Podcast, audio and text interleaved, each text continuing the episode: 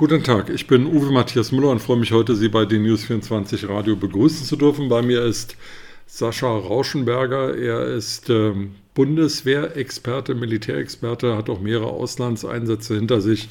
Und mit ihm möchte ich heute sprechen über den Ukraine-Krieg. Guten Tag, Herr Rauschenberger. Schönen guten Tag, Herr Müller. Herr Rauschenberger, die russische Armee, die Russen haben am 24. Februar diesen Jahres die Ukraine angegriffen und seitdem tobt dort ein Krieg. Viele Experten sind davon ausgegangen, dass das eine schnelle Nummer wird für die Russen, weil die Ukrainer nicht so stark sind, vielleicht zur Zahl. Die Russen haben über eine Million aktive Soldaten, dazu kommen dann noch Reservekräfte, während die Ukraine 209.000 aktive Soldaten hat und 900.000 Reservisten. Also eigentlich von den Zahlen her ist alles klar, aber es geht trotzdem nicht so gut voran. Woran liegt's? Ja, also erstmal die totalen Zahlen alleine bilden nicht das ab, äh, was letztendlich einsatzbereit ist. Die Russen haben ja auch noch eine unwesentliche Grenzstrecken selbst zu besetzen und zu verteidigen, ganz mal davon abgesehen, dass im Dezember ja es kleinere Probleme in Kasachstan gab, wo die Russen entsprechend ebenfalls militärisch involviert wurden. Ähm, dazu kommt logischerweise, dass nicht die eine Million Mann, die sie auf dem Papier stehen haben, mit den zigtausenden von Waffensystemen, Artillerie, Panzer, gepanzerte Fahrzeuge, entsprechend auch an der ukrainischen Front in Stellung gegangen sind, auch gar nicht gehen konnten. Dann gibt es noch die ähm, Tatsache, dass nicht alles das, was man dort rangeschafft hat und das schon seit Monaten rangeschafft hat, auch den Winter rein technisch gesehen überlebt hat. Es ist also mit einer gewissen Ausfallquote zu rechnen, da all die Fahrzeuge, die vorgehalten wurden, eigentlich seit Dezember vorgehalten wurden für einen damals noch möglichen Angriff, letztendlich dem Winter über im Freien standen. Das ist für militärisches, gerade hochmodernes militärisches Gerät tödlich. Aus diesem Grunde sind die Russen auch maximal dort mit 200.000 Mann angetreten, was ungefähr auf Augenhöhe dessen ist, was die Ukrainer aufbieten konnten. Ist das nicht äh, nach der Militärlehre viel zu wenig? Müsste nicht das Verhältnis eigentlich 3 zu 1 zugunsten des Angreifers sein, um Chancen zu haben? Das ist richtig, aber Sie müssen ja diesen, äh, diesen Verhältnis 3 zu 1 nicht überall herstellen, sondern in den Angriffsspitzen. Und dort äh, in Durchbruchsektoren wie die Russen immer gerne äh, ihre Hauptabschnitte und Schwerpunkte definieren, auch gern mal im Verhältnis 1 zu 6. Ähm, der springende Punkt ist, dass ja nicht so wie im Zweiten Weltkrieg und wie Laien sich das vorstellen, so eine Frontlinie existiert, wo man Schulter an Schulter dann über hunderte von Kilometern sowas wie eine Hauptkampflinie definiert, sondern der Kampf moderner Einheiten ist in der räumlichen Tiefe gegeben. Das heißt, kleinere Einheiten kontrollieren große Gebiete bzw. müssen diese erobern. Aus diesem Grunde haben die Russen sich auch äh, entlang der Hauptmarschstraßen, die asphaltiert und ausgebaut sind, ausrichten müssen. Sie müssen wissen, der Winter dieses Jahr war extrem mild. Und aus diesem Grunde hat vielleicht Putin auch ein, anderthalb Monate zu lang gewartet mit seiner Offensive, denn die Felder tauen jetzt auf. Das heißt, gepanzerte und mechanisierte Kräfte können sich nicht entfalten, wie es normalerweise üblich ist, also in der Breite auffahren, sondern sie tasten sich entlang der asphaltierten Hauptstraßen entlang. Das geht auch sehr schön aus den Bildern hervor, die veröffentlicht werden. Herr Rauschenberger, ähm, da ist die Rede von einem Konvoi, der so wird gesagt, 60 Kilometer lang sei und sich auf Kiew zubewege, aber im Schneckentempo. Ähm, jetzt ist, glaube ich, Kiew von der russischen Grenze 200 Kilometer entfernt. Mhm. Und seit Tagen ist von diesem Konvoi die Rede. Und er kommt einfach irgendwie nicht an. Gestern habe ich einen Militärexperten ähm, bei Phoenix gehört, der sagte, ja, die Russen lassen sich da einfach Zeit, weil sie haben gar keine Eile. die Ukrainer sind nicht in der Lage, diesen Konvoi anzugreifen. Also die erste Frage ist, warum kommt der Konvoi über die befestigte Straße nicht voran?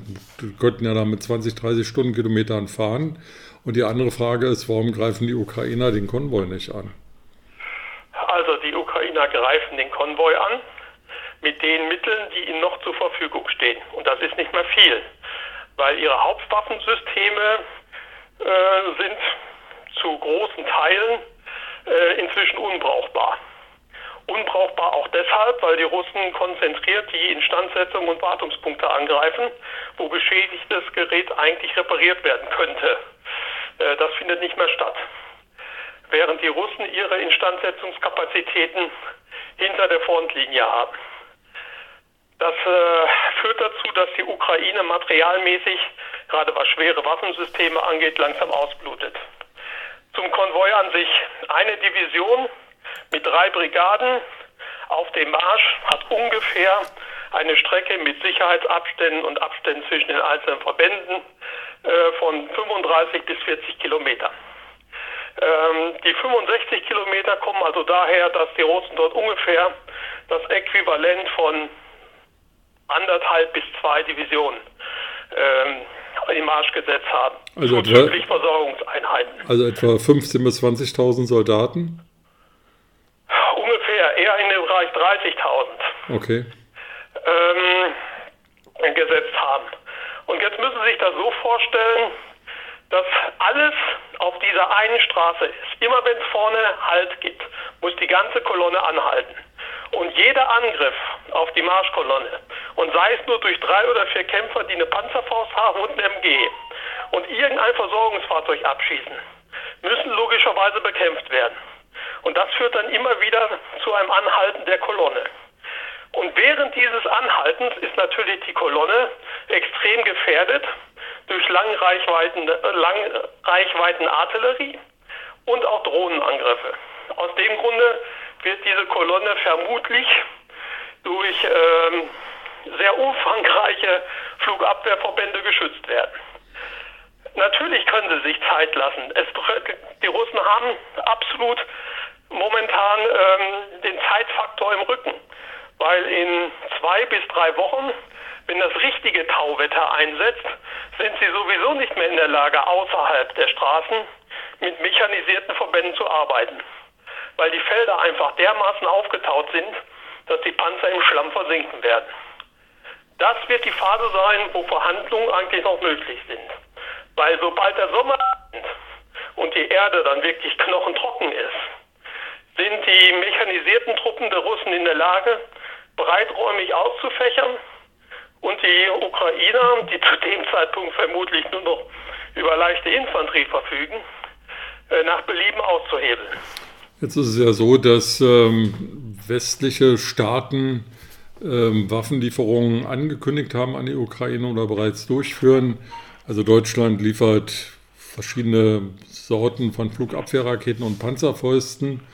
Die Polen äh, erwägen wohl ältere aus sowjetischer Produktion noch stammende äh, Kampfflugzeuge an die Ukraine zu liefern. Das heißt, ähm, die Ukraine wird ausgestattet eigentlich mit Militärmaterial, was auf der einen Seite veraltet ist, aber auf der anderen Seite zum Partisanenkrieg geeignet ist, wie Panzerfäuste und Flugabwehrraketen.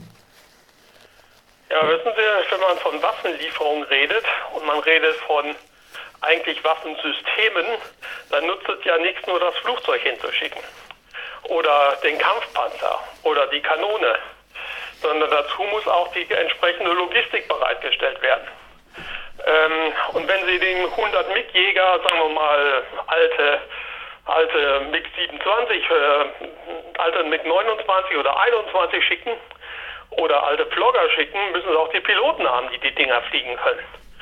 Ähm, da hängt also ein ganzer Rattenschwanz dran ähm, an, an Folgekosten, an Folgemaßnahmen, die die Ukrainer ja auch stemmen müssen.